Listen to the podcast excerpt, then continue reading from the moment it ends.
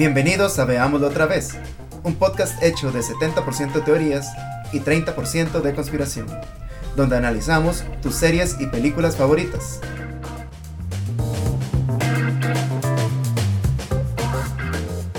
Nuestro tema de hoy, Rick and Morty, temporada 1, episodio 1. somos sus anfitriones, Juan Carlos Frer Y Daniel Umaña.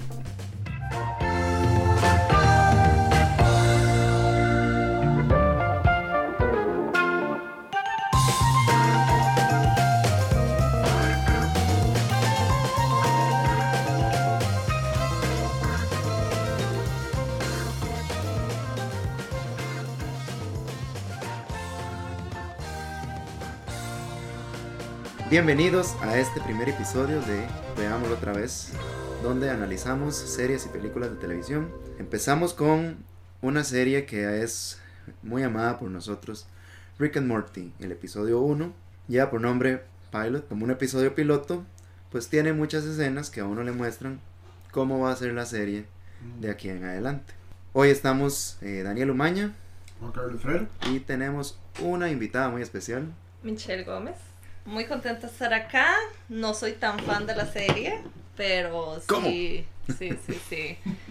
Pero bueno, sí deja mucho que, que pensar y mucho que decir, entonces vamos a ver qué va saliendo. Bueno, entonces, supongo que si están escuchando este podcast es porque han visto la serie y saben de qué se trata, pero por si no lo saben, es de eh, una familia que llega el abuelo, no era parte de la familia y hay un punto en donde vuelve a aparecer, que es un científico y hace aventuras con su nieto. Básicamente es volver al futuro, pero en ácidos. Sí.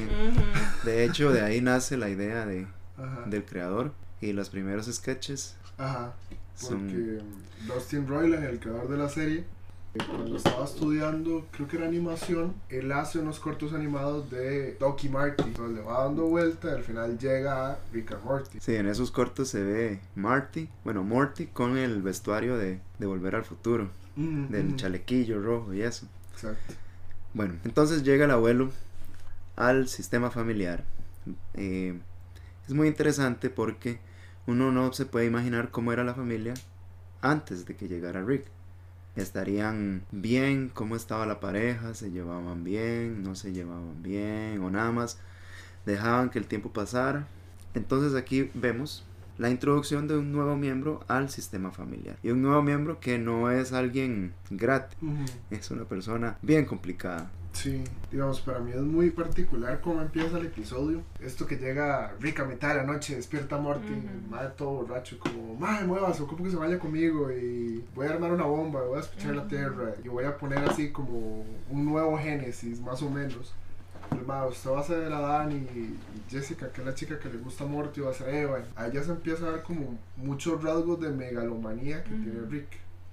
La serie deja, digamos, desde el inicio muy, muy claro el tipo de personaje que es Rick. Ajá, sí, sí, un sociópata ahí, Sí, sí. alcohólico. Y a mí me llamó la atención como los dos personajes masculinos son muy presentados, o sea, son presentados desde el inicio de la serie como personas faltas de empatía, pero a pesar de que están en ambos extremos, ¿no? Uno es un genio ahí y el otro es un padre de familia, con, parece que con poca capacidad intelectual y aún así los dos personajes masculinos son presentados como personas que tienen falta de empatía y además de, y por lo mismo abusan de, de las personas que tienen alrededor. De hecho hay una teoría de que en ese momento, cuando, o sea, al inicio inicio de la serie, que esa bomba sí explotó. Ajá, y son otro Y son otro. Rick and. Morty, los que empiezan después de, la, de los créditos. Ajá, ajá. Pero bueno, sí, volviendo a esto de eh, la relación que tiene Rick con Jerry, es muy interesante porque desde que empieza en esa escena dentro del el desayuno. Rick le dice, no, no, tranquilo Jerry, esta es su casa, este es su mundo, este es Julio César aquí. Ajá, Y ajá. buscando quién es Julio César, es un emperador romano que en realidad no fue tan, no tuvo tanto tiempo en el poder, pero sí tuvo mucho poder e hizo muchas cosas cuando estuvo eh, como emperador. Entonces uno piensa, bueno, ¿qué será lo que quiere decirle Rick? Tratando de hacerle creer que él tiene el poder cuando en realidad el poder, bueno, ¿quién tiene el poder en esa casa cuando entra un nuevo, una nuevo miembro al sistema? Cómo se redistribuye el poder. Claro. Exacto, y la, digamos, la dinámica de poder también dentro del mismo machismo, ¿verdad?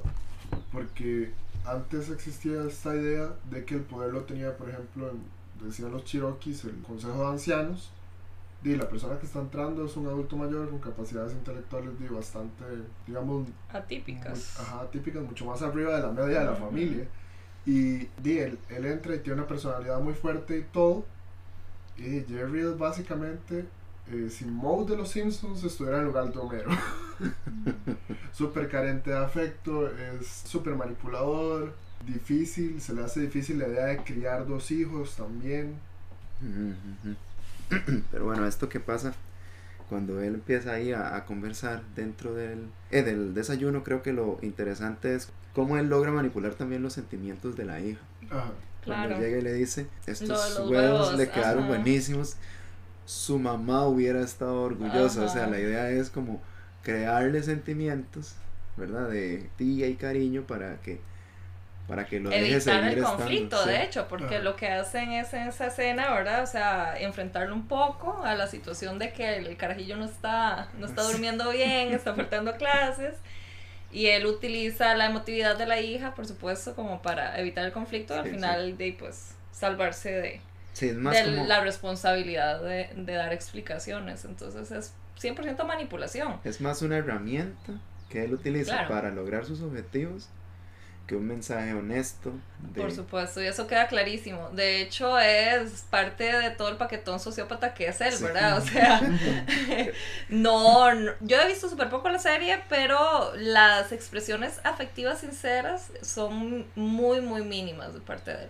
Entonces, acá te deja muy claro de que sabe cómo tener respuestas afectivas de parte de los otros personajes, pero él no tiene ninguna. O sea, utiliza el afecto y las emociones para manejar a los demás de- desde un punto de vista que será cognitivo, ¿no? O Sí, sea, sí, él maneja eso desde su desde su intelectualidad y no realmente desde su cerebro emotivo. Sí, en esa escena pasan dos cosas que yo creo que podríamos conversar en un tiempo después de este programa, pero lo voy a dejar ahí para que estemos conscientes. En un momento eh, Rick dice, o sea, les voy a quitar la venda de los ojos, no hay un Dios.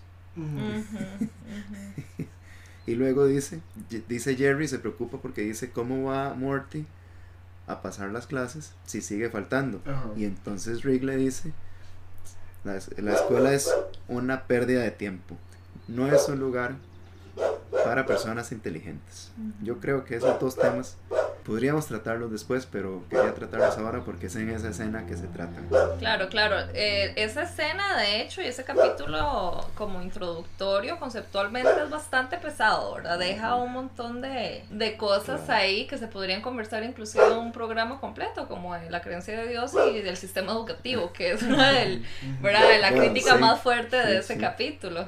Que de hecho ahora en Costa Rica hay una discusión en lo que es la Asamblea Legislativa, en donde son las personas que se reúnen para crear las leyes sobre el papel que tiene, pues no, no directamente la religión, pero sí se toman decisiones indirectamente basados en ideas de religión, eh, para que la educación contenga eh, educación sexual, educación en derechos humanos. ¿verdad? Entonces, eh, esta idea, ¿verdad? De que Dios no existe, por lo tanto, si Dios no existe, no debería estar entrometido en la educación, es un tema muy actual aquí en Costa Rica. Nosotros, por ejemplo, lo de los derechos humanos, se toma una decisión de que eh, no se incluya en el currículum educativo de, de Costa Rica la... Bueno, la decisión no se toma. La bancada de diputados cristianos de la Asamblea presentan como proyecto una, una revisión de las guías de los temas de estudios sociales y educación cívica para eliminar el curri- del currículo la parte de derechos humanos, Sí, que- Bueno, y lo cual es una completa atrocidad que viene Sí. gestándose desde hace mucho tiempo antes de la campaña electoral pasada, Sí. cuando el candidato Fabricio Alvarado dice nos vamos a salir de la Corte Interamericana de Sí, Derechos sí, Humanos indescriptible. teniendo la sede de la Corte en San José. Sí, seguro lo dijo a la par, en el edificio de la par y todo. Ujú, ujú. Eso, es, eh, eso nada más muestra que, bueno, que hay una gran ignorancia en lo que se respecta a ese tema, precisamente porque la razón por la cual votan en contra eh, no es porque estén en contra de los derechos humanos, sino porque lo que decía eh, la moción o lo que decía la, lo que querían poner los diputados era por los alcances que tiene la educación hacia los derechos humanos. Y esto es basado en el hecho de que si los derechos humanos involucran a las personas de sexualidad diversa, como son las personas eh, lesbianas, gays, transexuales, bisexuales, entonces se va a armar aquí Sodoma y Gomorra. Volvemos al tema de derechos humanos como privilegio, ¿verdad? No como derecho. O sea, derechos humanos para cierto tipo de población, pero obviémoslo para... Para el Valle para Central exact- blanco y Exactamente. Heterosexual, masculino. Sí, sí. Y obviémoslo para las minorías, ¿verdad? Que inclusive, bueno, sí, toda la población LGTBI, inclusive las mujeres, inclusive las poblaciones indígenas, no, esos no entran. Entonces, al momento en que, por supuesto, la educación y una, una educación basada en derechos humanos, una educación real basada en derechos humanos, ab- abra este tipo de, de debates entre, entre los jóvenes, y pues Creo que ese es el nos miedo. genera, nos Sí, genera criticidad y pensamiento, ¿no? y Exacto, una sí. apertura también de criterio y eso no conviene, Es mucho que menos eso para es- ciertos No ciertos conviene. sectores, ¿verdad? Exacto, y más si lo vemos con la huelga de estudiantes. Claro. Eh, Manipulado. Eh, sí. Esa huelga era una total manipulación para desacreditar al gobierno. Va a sonar feo, pero ahí parece que se aprovecharon de que nuestra gente jo- joven ahorita está como muy ensimismada, muy aturdida con los teléfonos, el internet y todo, y llegaron a decirles protesta en contra de la educación dual.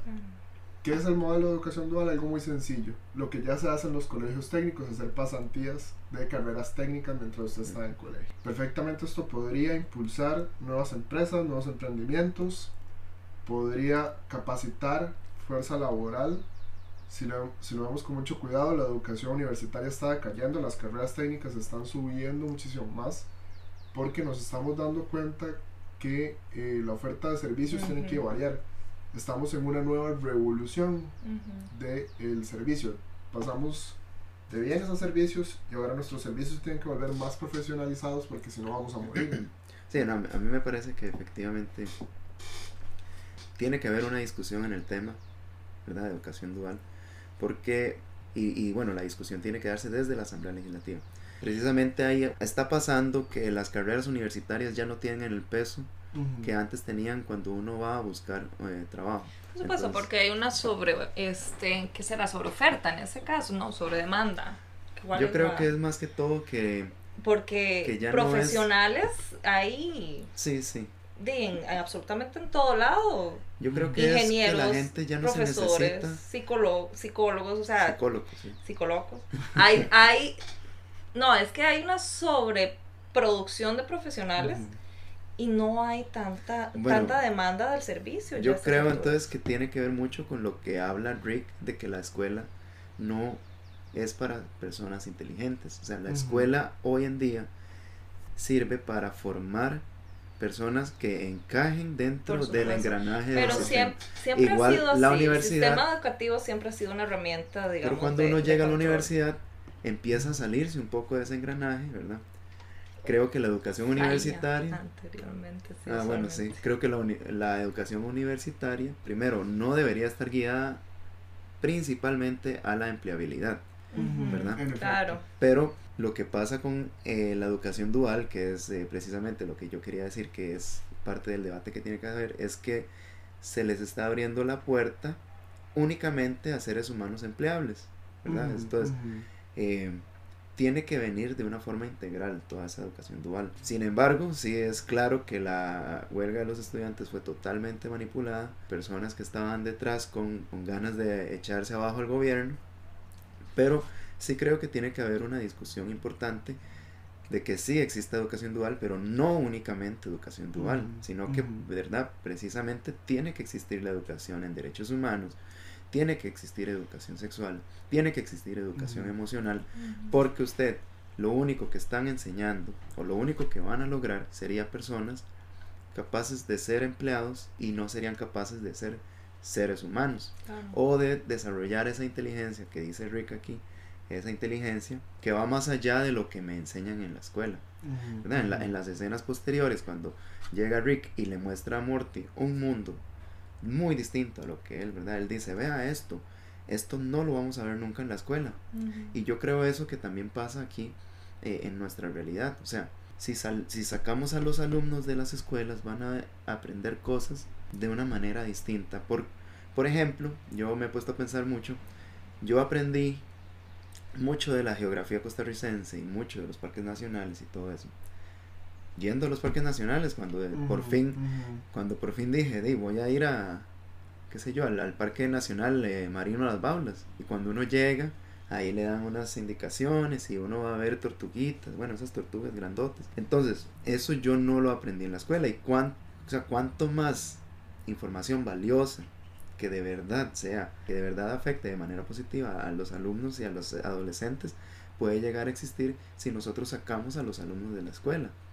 ¿verdad? Yo puede ser una opinión un poco controversial, pero para mí deberíamos eliminar la idea de la escuela y cambiar totalmente el sistema educativo, ¿verdad? Dejar, por ejemplo, de, de ofrecer, bueno, religión es lo primero que debería.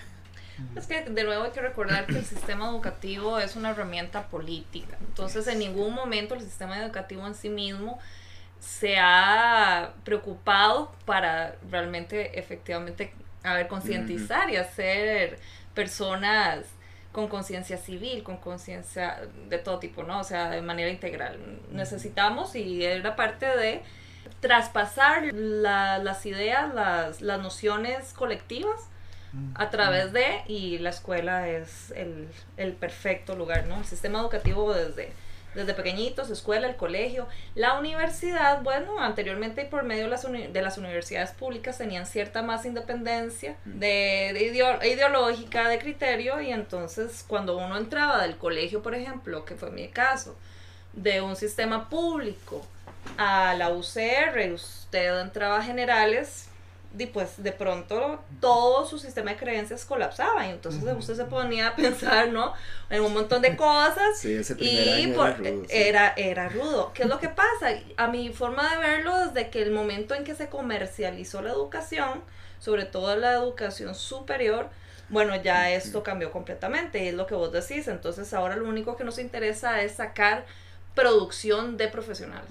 Entonces, en muy poco tiempo sacamos como en masa a esos profesionales que van con mínimas, con mínimos conocimientos en su área y cero conocimientos en las demás. Entonces, las, las universidades privadas no te dan humanidades, no te dan repertorios, no te dan experiencias artísticas, no te dan... No, o sea, y de hecho muy pocas universidades privadas tienen ni siquiera la experiencia universitaria. Ujú. Los campus son como moles, Todo, con- todo muy estéril, es muy es frío. muy estéril, es muy frío, no tienen, Líquido, diría Bauman. no tienen Ajá. lugares inclusive en que vos puedas realmente socializar. El área de comidas es un mini food court, Ajá. ¿verdad? Este, y entonces vos, el, el lugar está hecho como un mall en que vos entras, consumís y te vas. ¿verdad? Y entonces de, desde ese momento no hay ni siquiera prácticamente interacción con estudiantes, no hay interacción social a gran nivel, ¿verdad? O sea, vos entras, vas a tus clases, hablas lo mínimo, solo con la gente usualmente de tu carrera y si no algunos cursos ahí que coincides como, con otra gente, pero son bastante bastante pobres, perdóname la expresión, y entonces te vas a tu casa. Hay trabajos en grupo a más no poder porque ellos tratan, ¿verdad? Dentro de la metodología de las, de las universidades privadas, en que no, no, acá somos sociales y acá, ¿verdad? Necesitamos que nuestros profesionales sepan, eh, no sé, ejecutar y solucionar en grupo, etcétera. Yo en los años que estuve también en universidad privada, o sea, las veces que nos reunimos realmente en grupo, hicimos algo, fueron mínimas. O sea, por lo mismo, o sea, no hay espacios ni siquiera físicos en la universidad Mm, que permitan esto. Y entonces vos llegas y te dejan un trabajo, usted hace esta parte, usted hace esta parte, me lo mandan a mí y, Y así punto, se, se hizo. Bueno, y Entonces, ahorita está la tendencia con esta revolución digital de hacer carreras virtuales. Ah, sí. Que Claro. eso elimina totalmente, Ya del todo, Del cualquier todo, ¿verdad? tipo Cualquier de tipo de- socialización. ah, sí, sí, de verse a la cara. claro.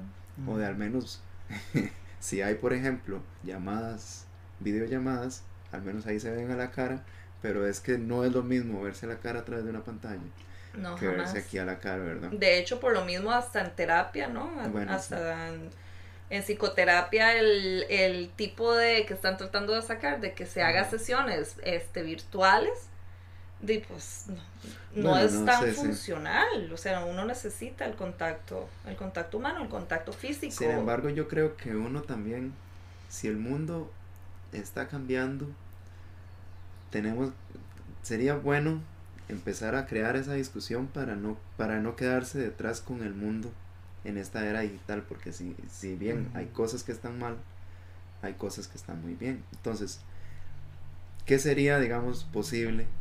Habría que verlo porque yo creo que sí sería posible un tipo de terapia, obviamente no muy, muy densa, pero digamos, por ejemplo, quiero dejar de fumar y entonces eh, hay eh, una terapia tipo TREC que sea así por la pantalla, yo creo que no sería tan...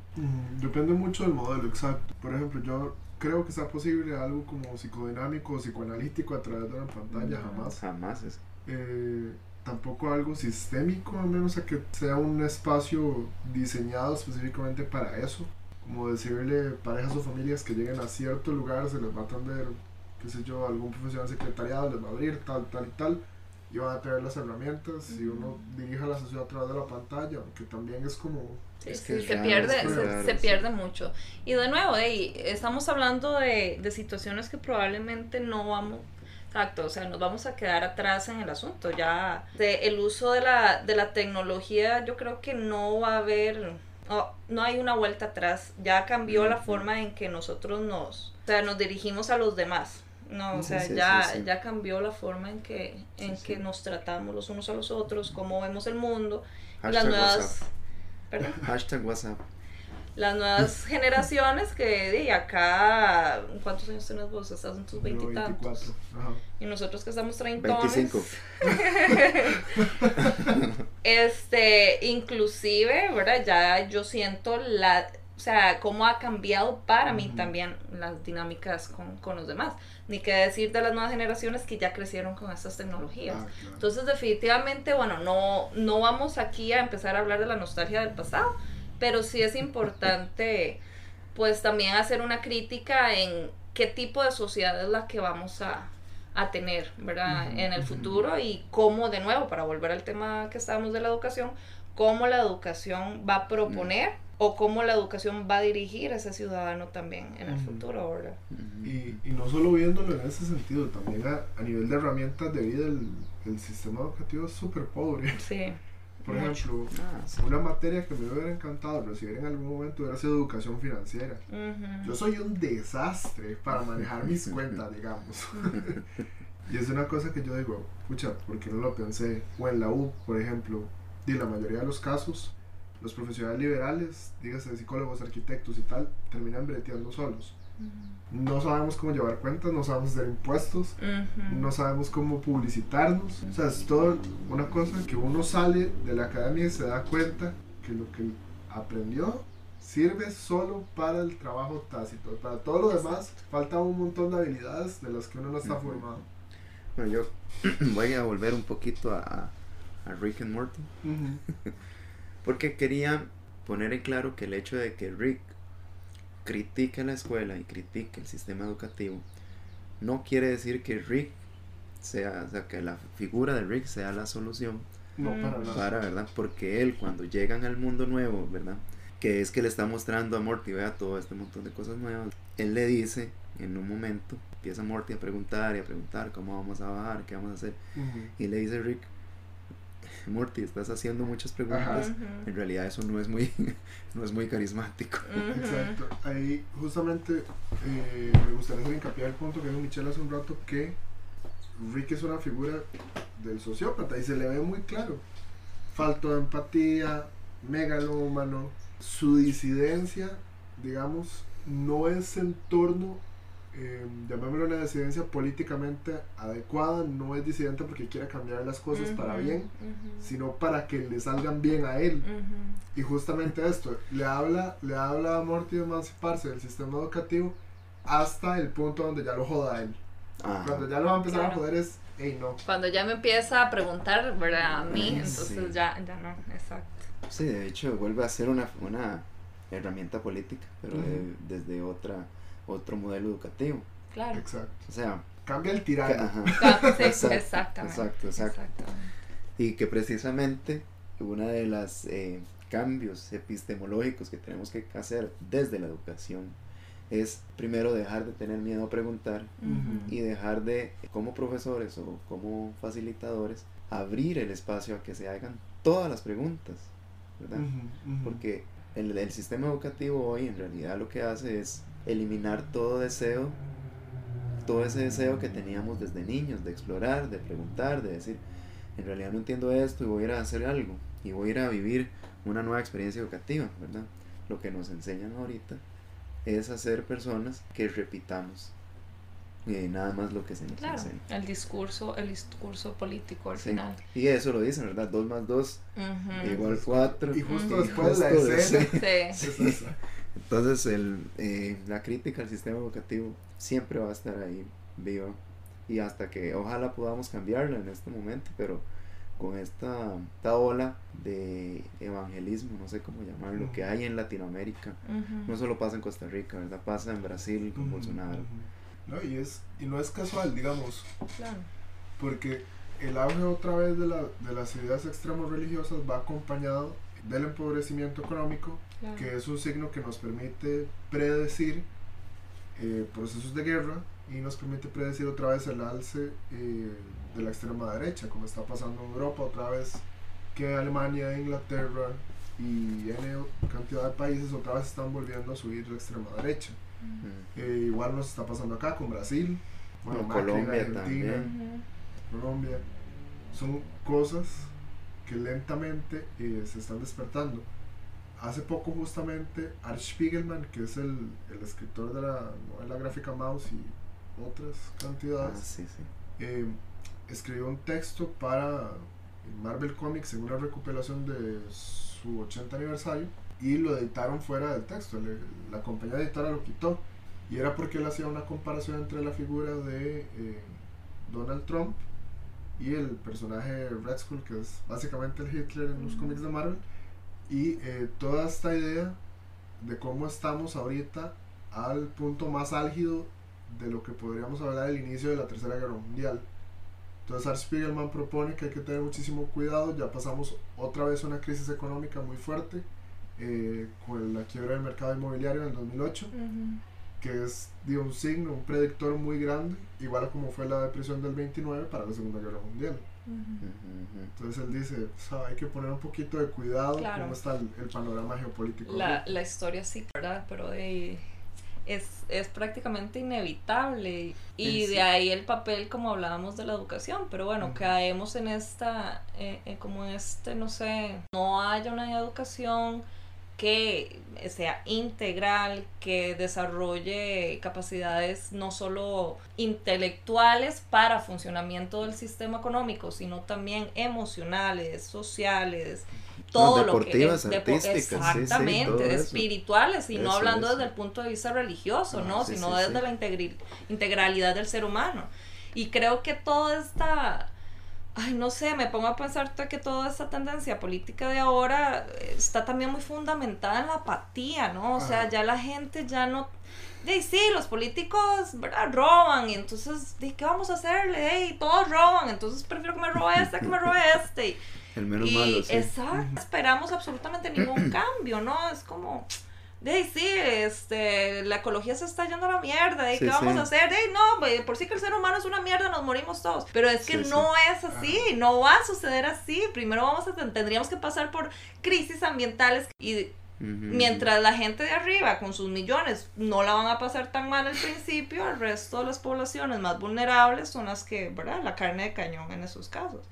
Entonces creo que la, la típica apatía de que por sí que vamos a hacer, de el ser humano es una cochinada y no vamos a cambiar nunca, nos ha llegado a un punto en que realmente ya ni siquiera lo intentamos. Hay un cuento de Edgar Allan Poe, no me acuerdo cómo se llama, pero eh, más que todo es como una sombra La máscara roja, creo que Creo se que es llama. esa, así que- Ujú, que, entra que al los ricos, los ricos Claro. se encierran para que no entre la máscara roja y de alguna forma entra y afecta.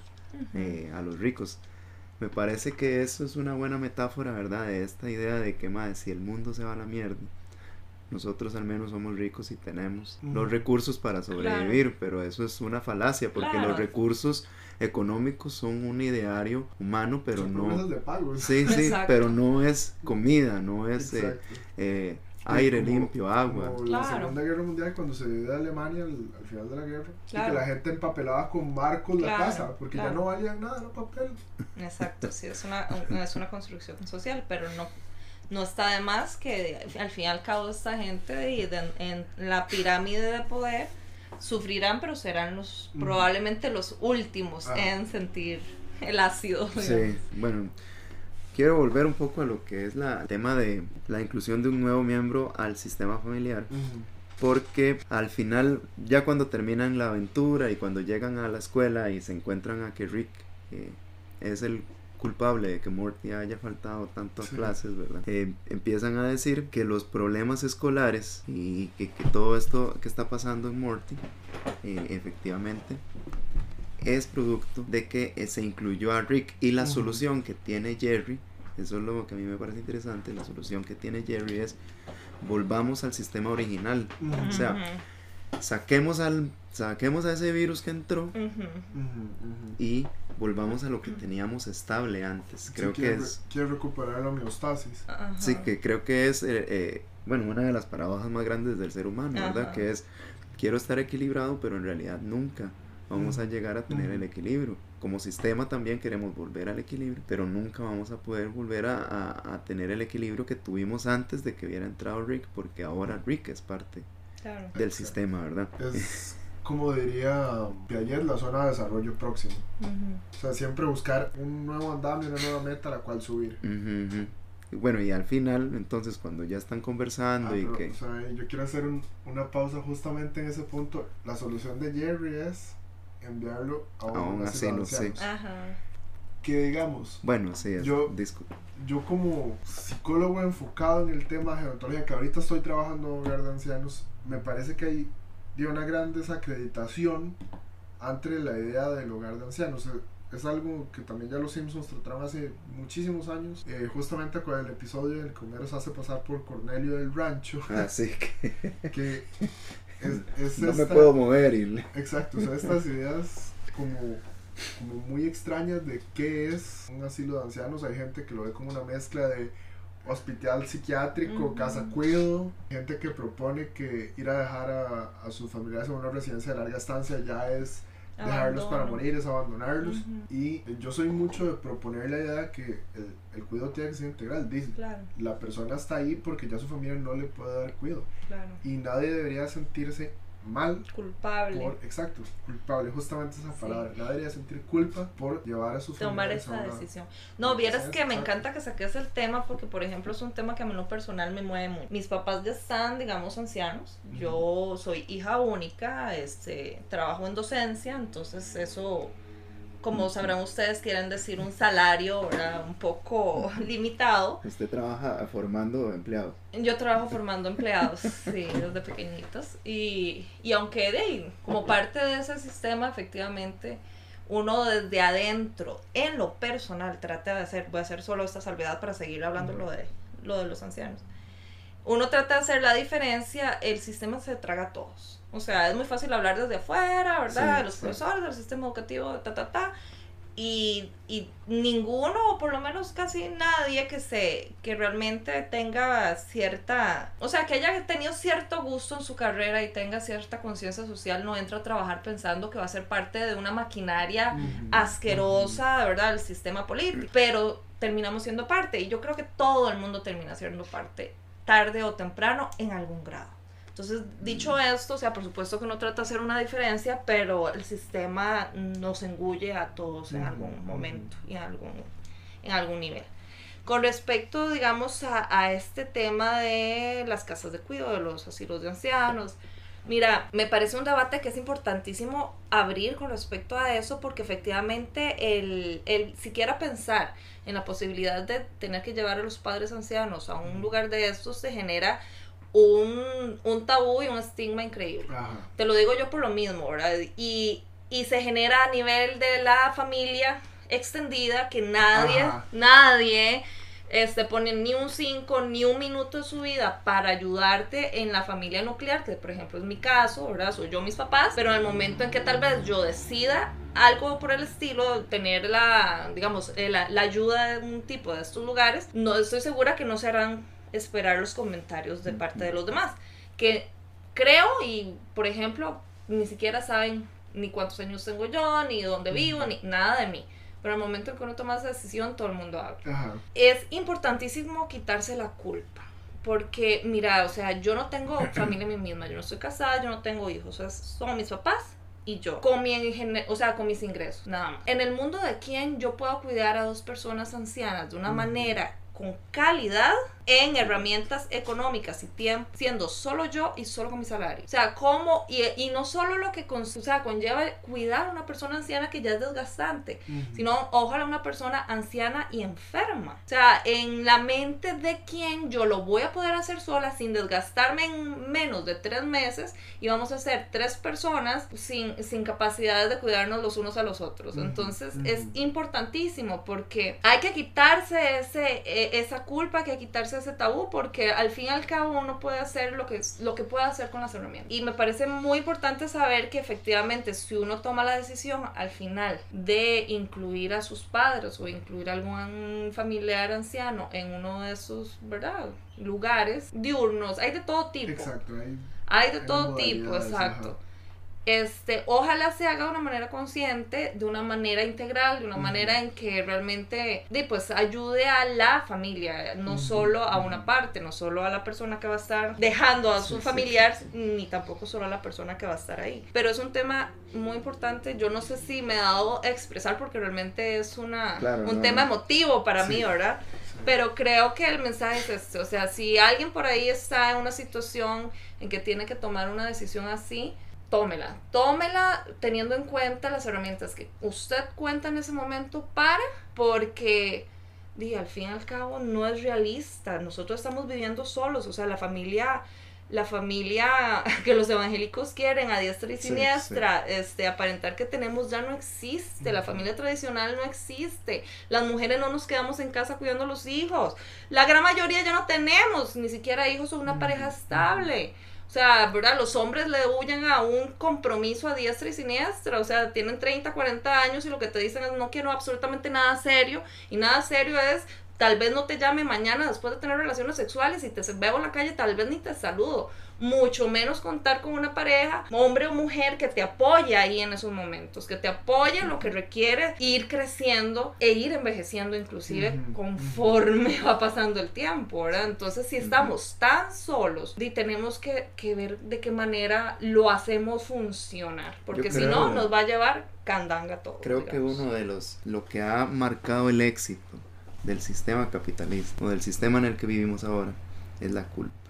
Sí. Es el hecho de que yo me siento culpable porque tengo que trabajar Claro. y no le puedo dar lo que yo quiero, pero si yo intento darlo tras de eso, lo estoy haciendo mal. ¿verdad? O lo estoy haciendo, o sea, lo mejor que puedo, pero no es suficiente. Entonces, creo que una, una decisión revolucionaria, ¿verdad? De, de una decisión en donde nosotros podemos, eh, no sé, tomar conciencia sería dejar de sentir la culpa y, y decir, Mae, yo estoy haciendo esto porque conozco mi, co- mi contexto, conozco Claro. mi realidad. O sea, no estoy tomando una decisión nada más para... Porque la idea es, es- lo que está detrás es la idea de que yo estoy tomando esta decisión porque quiero deshacerme de un estorbo. Ajá. Y eso es quizás lo que, eh, eh, o sea, esa sería una idea irracional que habría que... Ajá. Y, y ahí ya entra lo problemático, porque tenemos las decisiones no conscientes, que eso sí es abandono. Claro. Por ejemplo, ir al Hospital Blanco Cervantes Claro. es- y llegar, ay, es que mi mamá y mi papá están resfriados. Sí, lo revisan en efecto, puede ser que tenga una infección pulmonar, se queda dos días de observación. Yo me fui a la playa y no volví hasta pasado año nuevo y ya lo recojo porque al hospital no, no lo van a echar.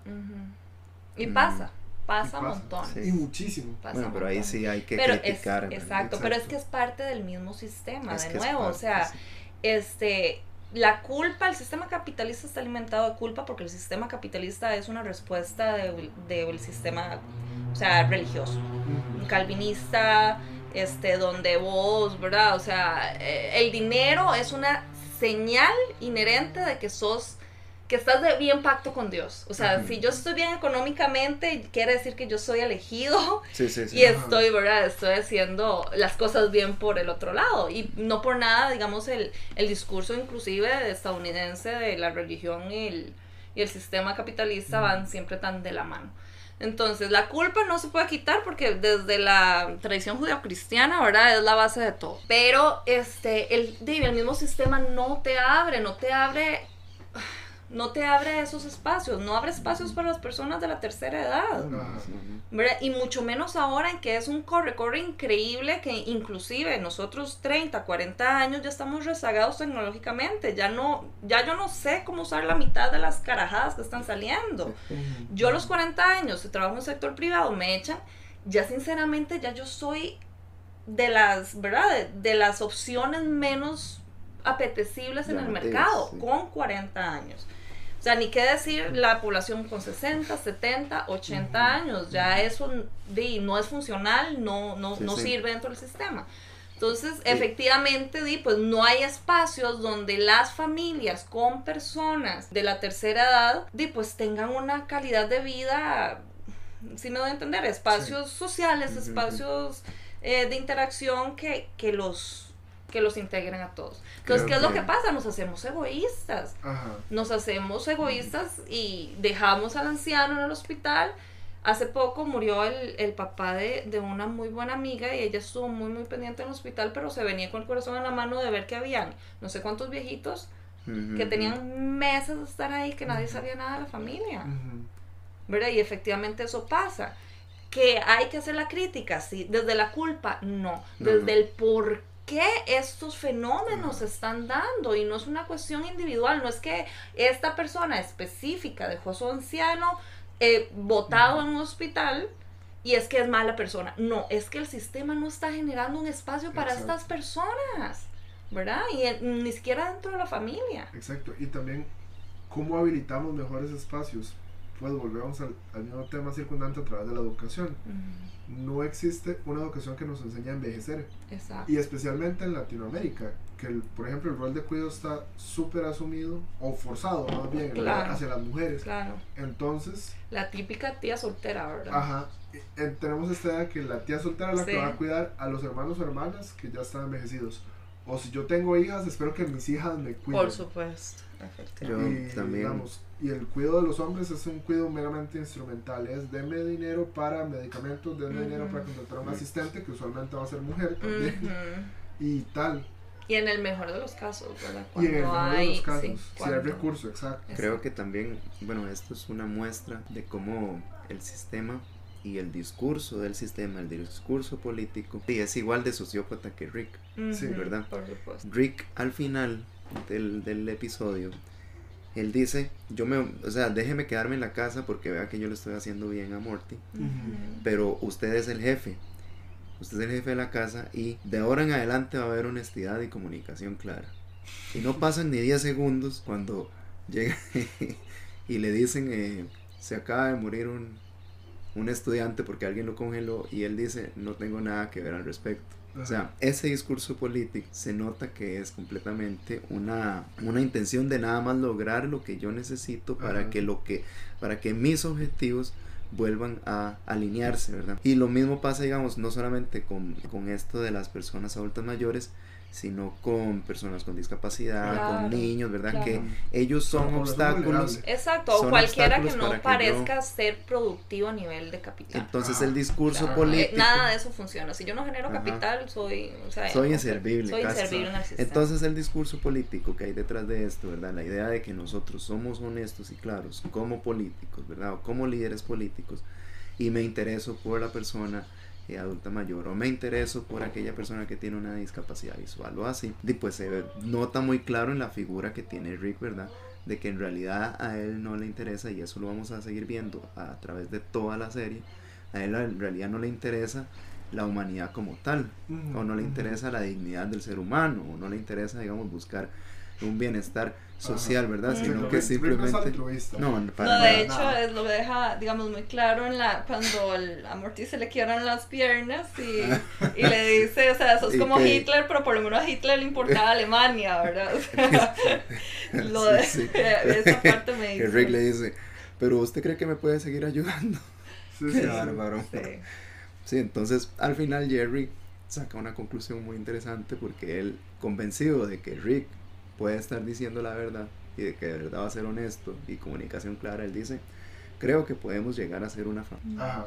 Entonces, lo que él dice a mí me parece, no sé, es hasta es emotivo porque él de verdad le está creyendo a Rick y de verdad está diciendo, mae, nosotros podemos llegar a ser una familia si tenemos honestidad y comunicación clara, pero Elementos que nunca van a existir. elementos que nunca van a existir, ¿verdad? Sí. Bueno, con ya después vamos a seguir viendo cómo se va desarrollando la familia, pero de, en este caso es un inicio, ¿verdad? De un, de un sistema que empieza a desequilibrarse. Sí. Y ahí hay un brochazo un subsistema que me gustaría tratar, que no lo hemos hablado mucho, que es la dinámica del subsistema parental y cómo funciona esa pareja también. Ujú. Beth y Jerry son las cosas más codependientes que hay en esta vida. Y sobre todo más, más Jerry, que es más un parásito, en realidad, me atrevería yo a decir. Yo creo que este tema podríamos hablarlo en el episodio donde van a... El siguiente. sí, Ajá. o sea, el- cuando Entonces- van a, a terapia de pareja. Ah, bueno, claro. claro. Entonces, para dejar la escuela es un tema que se va a ir repitiendo. Sí. Aquí nos dan las primeras notas. Que lo- los conflictos son unas cosas terribles. Por ejemplo, Beth dice: Es que mi trabajo implica hacer cirugía. Y de una vez él, ah, pero en caballos. Pero en caba- sí, sí, una O sea, como, denigración. como sí. si igual no fuera un trabajo complicado, ¿verdad? Claro. Y Pero es como el típico estereotipo del, del jefe de familia, ¿no? Lo Sí. hemos visto también en Los Simpsons, lo hemos visto en Padre de Familia, lo hemos visto en todas estas representaciones del, del jefe de familia en que la mujer realmente es completamente funcional a nivel social, funcio- toma decisiones, Ajá. tiene un- ¿verdad? capacidades que este pues son evidentes superiores a las de su pareja en muchos sentidos y él lo que siempre trata es como de bajarle el piso en, todo el episodio porque yo realmente la serie no como les digo no la veo pero en qué trabaja Jerry es publicista. Sí.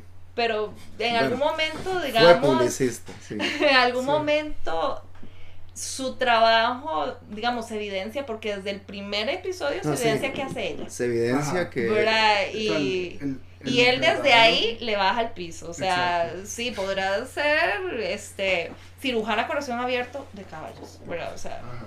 eh, eso no, ya, no, ya no tiene importancia porque es hora de almorzar, Ajá. ¿verdad? Entonces, Bueno, Jerry, el, eh, Y, y Jerry encaja mucho en, en esa típica idea del machismo de que el hombre tiene que sonar como el más inteligente también, Ujú. entrecomilladamente.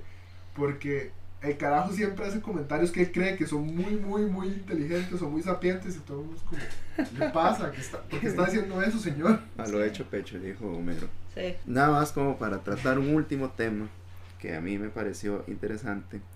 Es cuando hablan de que están como, eh, bueno, que hay una persona que se murió porque lo congelaron. Ajá. Y entonces llega el director y dice, Ujú. eh, Los no, hay ni- no hay ninguna prueba de que un latino lo hizo. Ajá. Y que quieren empezar una guerra racial, pero no quiero que lo dejen. Y esto es un tema actual en Estados Unidos Sí. y para Latinoamérica, porque desgraciadamente Trump está al poder y las decisiones en materia de migración que está tomando Trump muy claramente son, eh, son dañinas para nosotros como latinos. Sí, y Entonces, lo que está pasando con los niños, ¿verdad? Mm. Que los separan de los padres. que los llevan a juicio, que los llevan, a un sí. representante legal. Eh, bueno, lo que es no manejar el idioma inglés, entonces es un juicio en inglés, ¿verdad?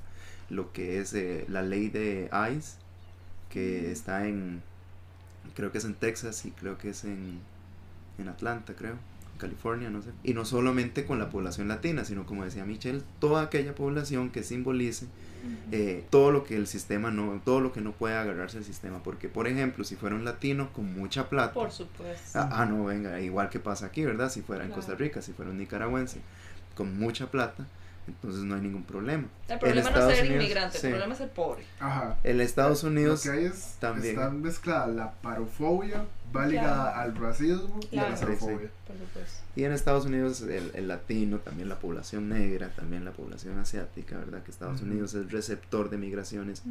Es un país fundado es- por migrantes. sí. ¿no? Entonces eh, es un problema que actualmente se tiene que tomar en la mesa de discusión, pero lastimosamente son discusiones que no tienen que tienen que salir de la academia, que no pueden nada más quedarse en ensayos, en Claro. y que tiene que tomarse por aquellos líderes políticos que están hoy. Bueno, lastimosamente no va a estar en una mesa de discusión con Trump, no va a estar en una discusión con Bolsonaro, no va a estar en una mesa de discusión con, eh, con Duque, ¿verdad? No va a ser eh, un tema que les interesa a las personas que nada más están eh, deseando de generar recursos, ¿verdad? Pero Para ciertos. Para ciertos, pero ese es uno para de los temas población específica. muy interesantes aquí. Está muy bonito. Luego de una hora de una conversación muy interesante, entonces eh, cerramos el capítulo de hoy de Veámoslo otra vez. Agradecemos a todas las personas que nos han escuchado en este nuestro primer episodio y esperamos que ustedes eh, Lo vean otra vez. ¡Ah! y analicen cada cosa que están viendo otra vez y que hayan disfrutado estar con nosotros en este episodio. Así que muchas gracias y nos vemos otra vez.